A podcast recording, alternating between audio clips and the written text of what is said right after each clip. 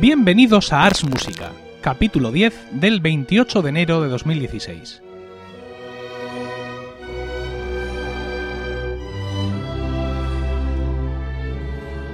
Muy buenas, mi nombre es Emilio Cano y esto es Ars Música, un programa sobre música antigua producido por el coro del mismo nombre, un grupo especializado en este tipo de música y con sede en Murcia, del que soy orgulloso director. Sigo aquí presentando el podcast en el solitario después de este varón navideño. Mi compañero Diego Jaldón sigue de baja por paternidad, pero insisto en este podcast, porque ahí está el tío en Están locos estos romanos dándolo todo. Pero bueno, el tiempo es limitado y tenemos que ver la manera de que Diego vuelva a estar aquí en estos micrófonos. Este episodio estaba pensado para ser grabado y sacado en diciembre, pero eh, el episodio fue imposible de hacer precisamente por el mismo motivo que hago el episodio, y es el Mesías una obra típica de las fechas navideñas, aunque realmente no tendría por qué ser así. Este episodio mm, que voy a, grabar hoy, bueno, ya lo estás, ya está, lo estás escuchando ya grabado, evidentemente. Este episodio que estás escuchando, podríamos decir mejor, ah, es un poco extraño para mí, porque eh, hubiera querido hacer, digamos, el gran episodio del Mesías, el episodio absoluto del Mesías, contándolo todo del Mesías. Pero en su preparación me di cuenta de que no era posible, al menos no era posible para mí porque no puedes terminar de hablar de una obra que te ha acompañado durante tantas fases de tu vida musical. Y una obra que, aunque compuesta hace muchos años y sobre la que se ha hecho muchas cosas, para ti sigue viva de alguna manera. Así que eh, he decidido no intentarlo, es decir, no intentar abarcar todo eso y a cambio voy a ofrecer dos cosas. Eh, por un lado, este propio podcast con puntos de vista, cuestiones interesantes sobre la interpretación y la manera de ejecutar la obra. Y aparte voy a ofrecer otra cosa que no he hecho yo. Es un episodio de un podcast sobre música barroca. Ojo, ¿eh? Un podcast sobre música barroca. No estamos locos ni estamos solos. Se llama Bach Vive. Y entre otros muchos episodios fantásticos ha dedicado uno recientemente al Mesías. Y os pongo el enlace en las notas del programa. Os recomiendo su escucha porque eh, él toca en su programa cosas de las que yo no voy a hablar y viceversa. Es decir, creo, dentro de mi modestia, que ambos programas se complementan. El episodio de Bach Vive sobre el Mesías y este de Ars Música que vais a escuchar hoy y que empieza ya.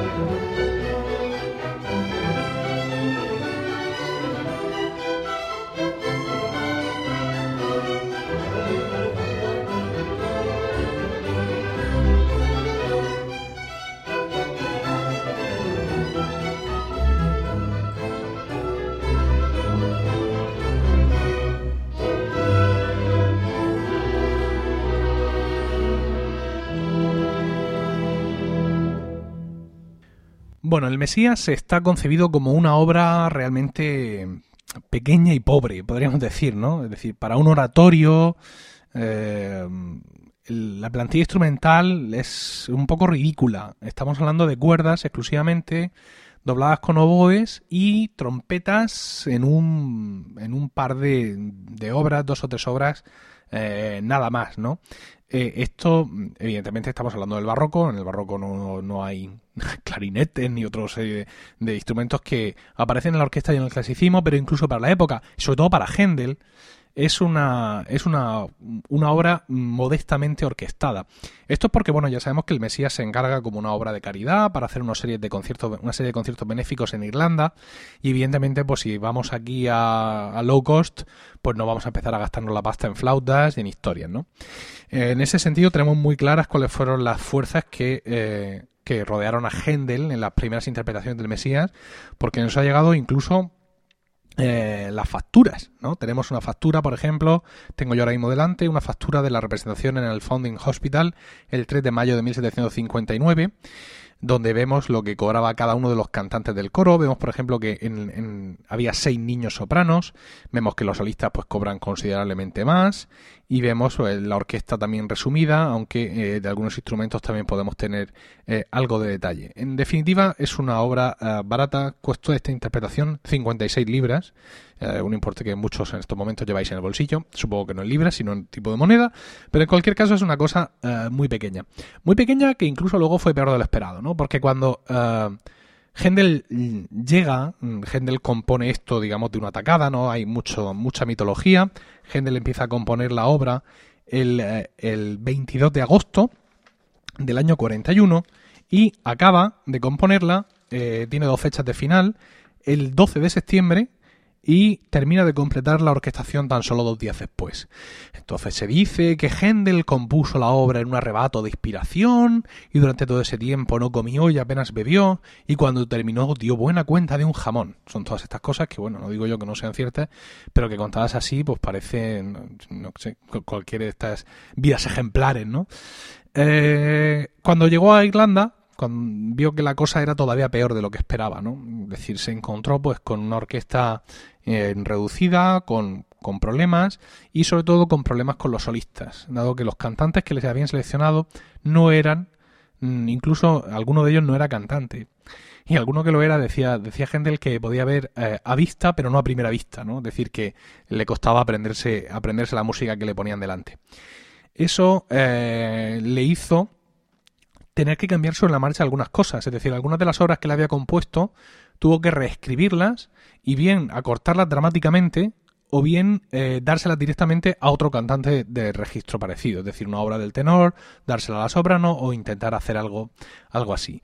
Aquí empieza la segmentación del Mesías, ¿no? que es una cosa que va a hacer que, que la obra dé mucho más juego que cualquier otra obra similar la obra pues va teniendo éxito y se producen sucesivas representaciones que, bueno, cada vez van contando con mejores, mejores eh, efectivos. Entonces, pues Händel es capaz de recuperar viejas versiones que no había podido interpretar en su momento por la torpeza de los primeros solistas asignados.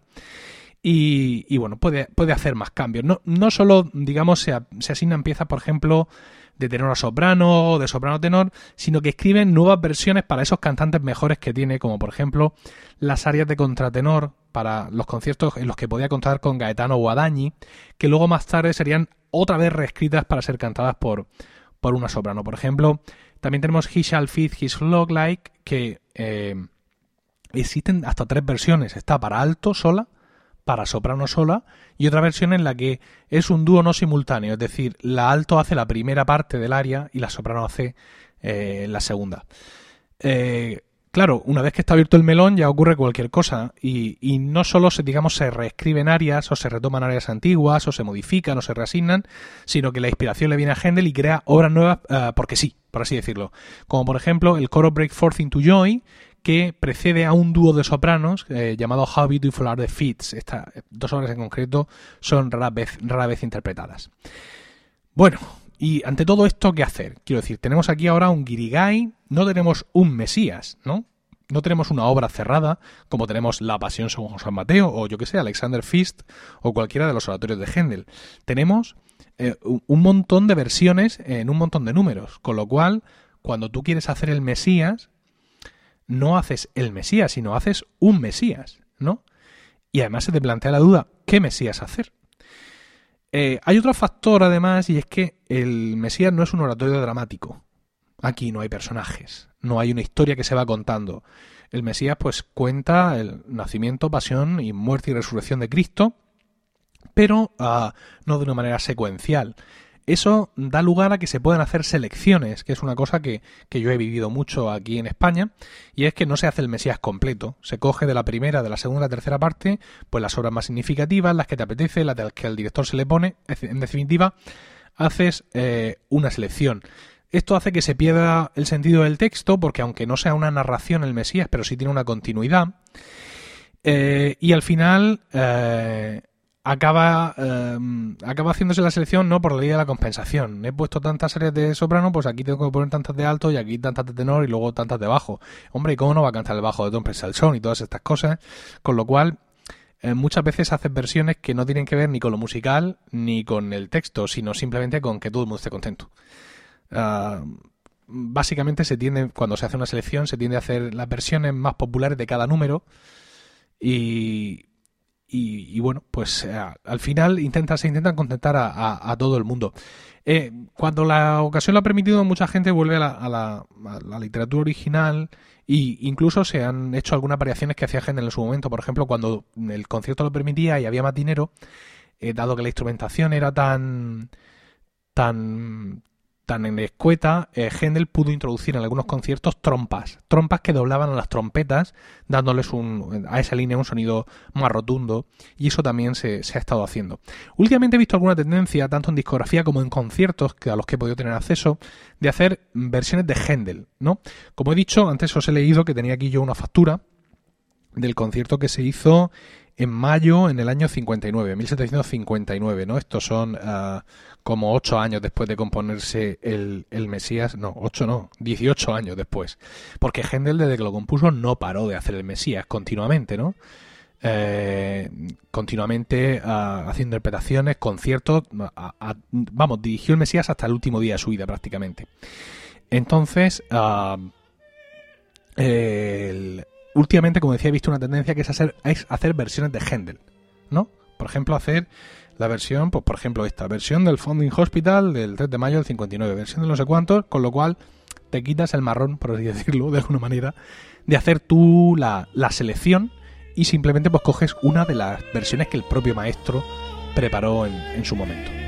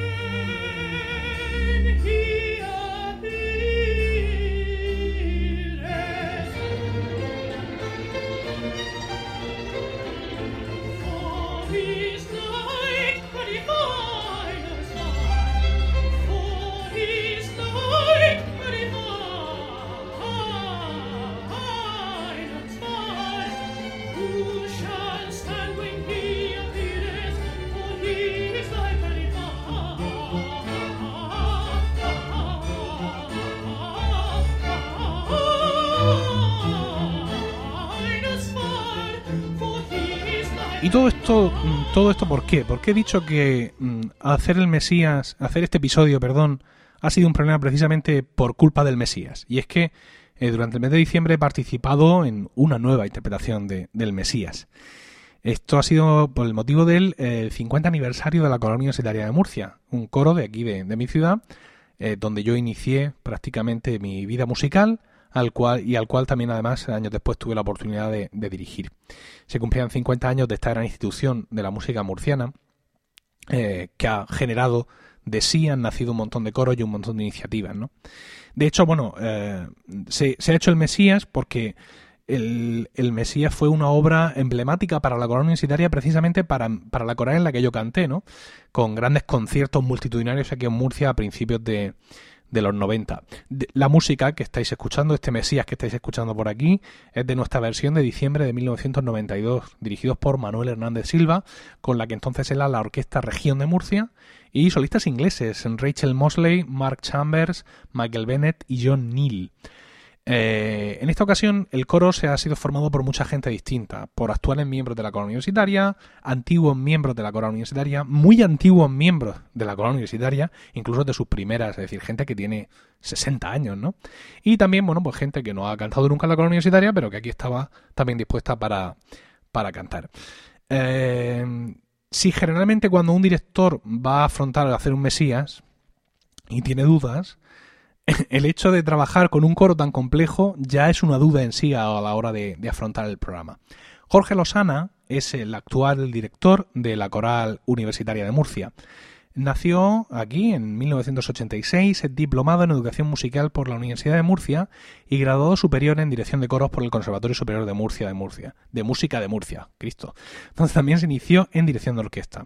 Su formación como director comenzó con la realización de diversos cursos de dirección de coros, eh, y de 2007 a 2009 asistió a las clases de dirección coral como visitante en la Staatliche Hochschule für Musik und Darstellende Kunst. madre mía, de Mannheim, Alemania. Actualmente cursa el máster universitario en investigación musical en la Universidad de Murcia y el máster de interpretación de la música antigua en la Escuela Superior de Música de Cataluña, en la especialidad de canto histórico con el profesor Lambert Clement. Es director titular de la coral, la orquesta y el ensemble de instrumentos históricos de la Universidad de Murcia. Eh, mm, a la hora de hablar con Jorge, claro, había una pregunta con la que había que empezar sin duda, y es saber cómo compagina eh, lo que la partitura y el estilo le transmite como director con lo que espera eh, el público. Efectivamente, el oratorio de Händel, el Mesías, es muy conocido y todos lo hemos cantado, muchos lo hemos escuchado y la partitura nos dice muchas cosas, pero yo creo que cada proyecto, cada, cada concierto que, que yo preparo, la pregunta no es tanto qué nos dice la partitura, sino qué puede hacer el grupo que está delante con esta partitura. Entonces, bueno, pues tienes un coro, una forma de cantar. Yo efectivamente hago un estudio previo, me informo, analizo la partitura, pero depende mucho de lo que ocurre en los ensayos, en cada momento, cómo reacciona el coro, de la versión final. Muchas veces tienes claras qué quieres o dónde quieres las cosas, pero depende de lo que el coro esté dando, se retroalimenta mi idea con lo que ellos ofrecen y finalmente sale la versión final. Entonces, no me he parado a pensar tanto este aspecto que tú dices de qué versión puedo yo ofrecer frente a lo que ya está hecho, lo que la gente espera, sino es más estudiar, el trabajo previo es preparar la partitura lo mejor posible y yo no soy muy de escuchar CDs antes de, la obra, así que por supuesto la conozco porque todo el mundo la ha escuchado muchas veces, pero es más estudiarla, prepararla e intentar conocerla a fondo y después ver qué puede hacer el coro y qué ocurre en los ensayos para ver cuál es la versión final. Es interesante que hayan metido al coro en esta ecuación porque en esta producción es un factor muy importante tú te sabes mejor los números, pero creo, que tienes un 25% de cantantes que están en torno a los 40 años, que hace como 10 o 15 que no cantan, que han cantado esto como unas 6 o 7 veces, que se piensan que son los que más saben del Mesías en este mundo y que son eh, realmente somos, porque yo estoy entre ellos, somos un, factor a tener en cuenta. ¿Cómo, ¿Cómo haces para desactivar toda nuestra presunción, ¿no? toda nuestra vanidad y convertir todo ese bagaje en positivo para el proyecto? Bueno, yo esta, esta presunción que dices mm, la he percibido más antes en mi cerebro que luego en los ensayos. O sea, realmente creo que es una de las riquezas del proyecto, que los chavales de 20 años, o los cantantes y las cantantes de la universidad, pueden enriquecerse de la experiencia y del buen hacer de, estos cantantes, porque se nota que estás un, bajo de 18 años que todavía no tiene la voz desarrollada o no tiene mucha experiencia, con bajos que ya han cantado mucho, o en todas las cuerdas se da. Entonces, Mm, no creo que esté siendo un problema. Simplemente todos están con muchas ganas de que salga lo mejor posible, todos tenemos muchas ideas. A mí también me pasa cuando canto en un coro, yo haría esto así, haría esto así, o esta R la pronunciaría, o esta R no, o esto yo ya lo he trabajado. Nos pasó con las coloraturas, esto yo ya lo sé hacer, pero hay compañeros de la cuerda que todavía no, y es un trabajo que está siendo, no, no, está siendo un problema, está siendo interesante y además enriquece, porque, como digo, la versión final no la tengo clara, y entonces estos cantantes aportan mucha musicalidad, aportan muchas cosas que a mí también me están enriqueciendo y en el momento acepto estas propuestas que muchas veces no son preguntas, no son no son expresadas con palabras, simplemente es una forma de cantar que en el momento digo, ah, pues sí, así funciona.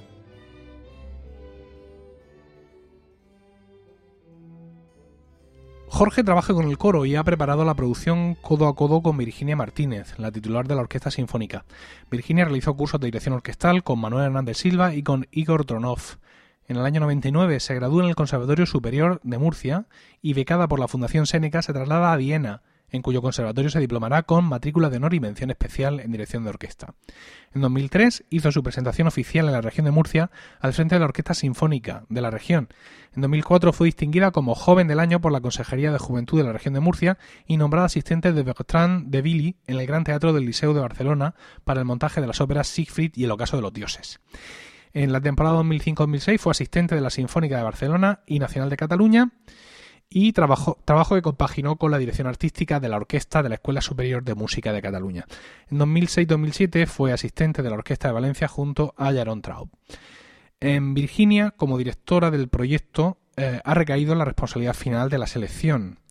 Entonces, claro, hay una pregunta. ¿Qué números o versiones hacer? Eh, ¿Lo que tú quieres como directora? ¿Lo que el público espera? ¿Cómo sales de este aprieto? Quedándonos con muchas ganas de hacerlo, como siempre, completo. Mm, yo cuando lo he cantado me he quedado con ganas de cantar muchos números. Eh, en esta ocasión, por ejemplo, he hecho de menos en, en He Shall Purify, que lo he cantado y me encanta. Pero es que, claro, si nos ponemos a seleccionar todos los números que nos encantan, nos cantaríamos todo, prácticamente todo. Entonces, eh, la selección mm, casi siempre se hace más bien pensando en lo que va a recibir el público, qué tipo de público es, qué tipo de acto es, un acto de celebración y los números más jubilosos son los que deben estar presentes en esta selección, ¿no? en este cumpleaños de la, de la coral universitaria. Por lo tanto, en esta ocasión pesa más quizás eso, el, el entorno, a quién va dirigido y la ocasión que es, que los números que a uno le gustaría. Como te digo, mmm, creo que daríamos un mensaje de tres horas en lugar de dos. Como ya has avanzado tú, al contrario que otros directores, afortunadamente tienes amplia experiencia coral, un gran pasado de, de música coral, y en ese sentido eh, te enfrentas ahora a un coro muy complejo, un coro que digamos que, que, se ha creado para la ocasión, con gente muy experta, con gente menos experta. ¿Cómo, ¿Cómo ves a este grupo hoy, en este primer día que te has encontrado con ellos? Fantástico. Mm, Jorge me había comentado que me iba a gustar mucho el coro piloto, que es con el que estamos ensayando hoy. Pero la verdad es que yo me lleva una grata sorpresa, de verdad, eh, del nivel, de la manera de abordar las frases, de las maneras musicales. Me ha sorprendido muy gratamente el, la manera de que tiene todas las voces de empastar. También, como tú has dicho, es un coro muy variado, de gente que hace mucho tiempo que no se junta a cantar, ¿no? Y yo creo que en ese sentido, eh, un sobresaliente, absoluto, o sea, claramente, porque es un, una experiencia que muy pocas veces se da. Como tú has dicho, tenemos proyectos con coros ya formados o con coros que ya han trabajando ya mucho tiempo, que nos conocemos, pero una cosa así como eh, comentabas, es un, es un, trabajo muy complejo en, en, ese sentido, ¿no? Es gente que hace mucho tiempo que no cantaba, gente que ni se conocía, y yo creo que el trabajo de Jorge ahí es, excepcional, ¿no? El, el, intentar compactar todas las voces como si llevábamos cantando, llevar ahí cantando ya mucho tiempo. Y la verdad es que muy sorprendida, jugando una vez más con tu, con tu pasado coral, ¿no? A la hora de que, de que tú preparas una orquesta, no ya solo ahora para este Mesías, sino en general para todos los proyectos sinfónicos con coro que has hecho, ¿el trabajo orquestal en general se enfrenta de otra manera cuando vas a acompañar al coro o ellos siguen su camino, por así decirlo, y, y el coro otro camino distinto? No, totalmente. E incluso cuando abordamos un repertorio sinfónico, eh, lo hacemos de igual manera. Mi maestro decía que, y tenía toda la razón del mundo, todo lo que no se pueda cantar no se puede dirigir. Hay que tener en cuenta que la orquesta es un instrumento ajeno al director, ¿no? Y si uno no siente la música corporalmente y no la canta, es muy difícil que eso se transmita, por mucha técnica que no tenga. Eh, a veces es mucho más rápido cantar una frase que decir, bueno, aquí disminuyendo, aquí en este compás creciendo, aquí separamos. No, la canta uno y ya está. Y en ese aspecto, la experiencia coral que yo he tenido y sigo teniendo, ha contado mucho en toda mi carrera y especialmente en los proyectos sinfónicos corales. Por supuesto que los años atrás de coro para mí son vitales en estos proyectos. De hecho, cuando yo he hecho este tipo de, cosas con coros, no ya solo con los coros regionales, sino cuando yo fuera a, cantar, a dirigir en Valencia, con el Orfeo Universitario de Valencia, eh, me han preguntado, ¿pero tú alguna vez has cantado? Digo, claro, llevo toda mi vida cantando de los cuatro años en coro y eso se nota cuando un director sabe respirar con el coro, sabe dar la entrada con un tipo de golpe o no, o, invita al coro de una manera diferente y se nota muchísimo. Para mí la experiencia coral es vital en este tipo de proyectos.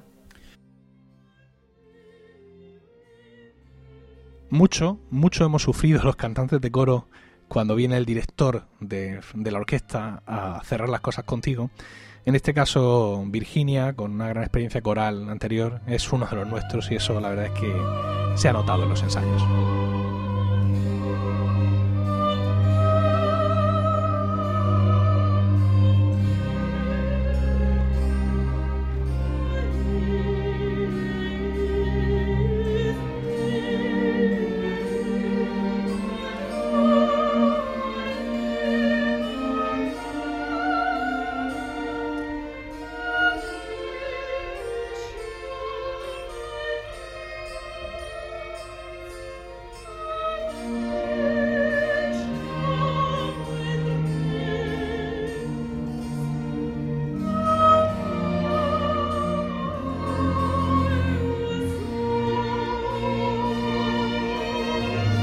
Y el resultado final, porque claro, yo esto lo estoy grabando a finales de enero, este concierto ya se dio. ¿Cómo fue al final todo esto? Pues fue insatisfactorio, como todos los Mesías realmente. Em, con mi experiencia personal en el Mesías es muy difícil que una selección me satisfaga, eh, o incluso hasta los números elegidos en una interpretación completa del Mesías, ¿no? Ah, porque claro, yo mm, sé más que nadie de mi Mesías y a mí mi Mesías el que me gusta es el que yo me quiero hacer.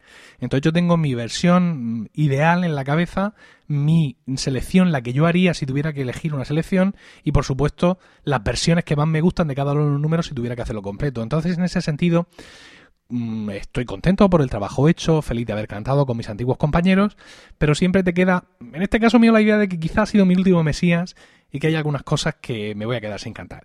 Ah, no obstante, he podido cantar Back Thanks por primera vez y la verdad es que eso ha sido muy agradable.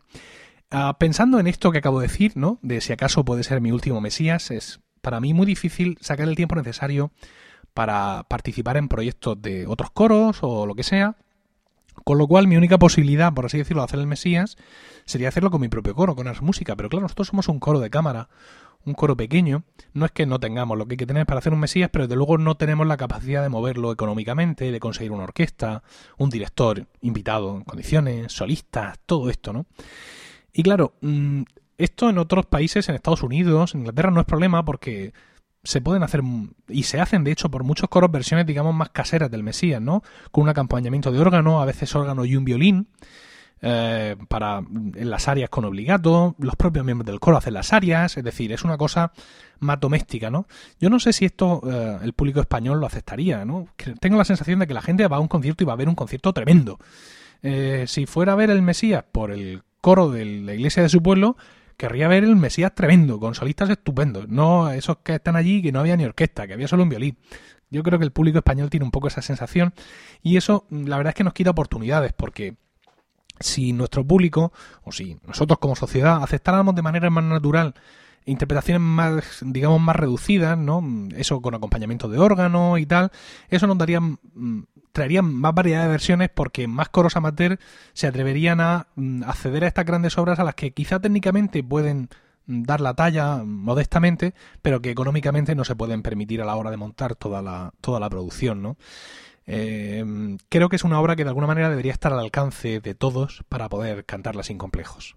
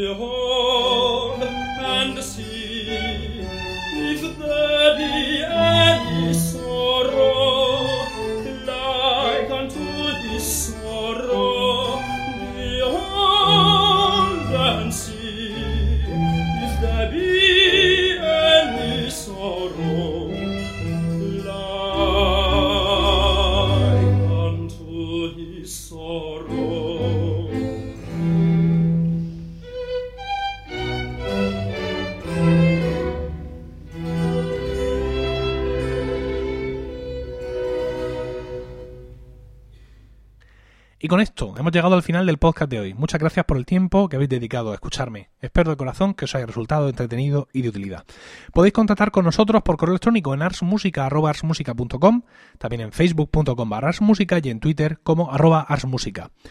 Eh, todo esto con una V en lugar de eh, una U. También me podéis encontrar a mí en Twitter como arroba Emilcar y a mi compañero ausente Diego como arroba Diego Haldon. Si queréis compartir este podcast con más gente, podéis decirle que nos escuchen en nuestra web, arsmusica.com, o que nos busquen en Spreaker, iTunes o iVoox. También podéis encontrarnos en emilcar.fm, la red de podcast a la que pertenecemos. Eso es todo. Nos despedimos hasta el próximo programa y recordad lo que dijo Sancho.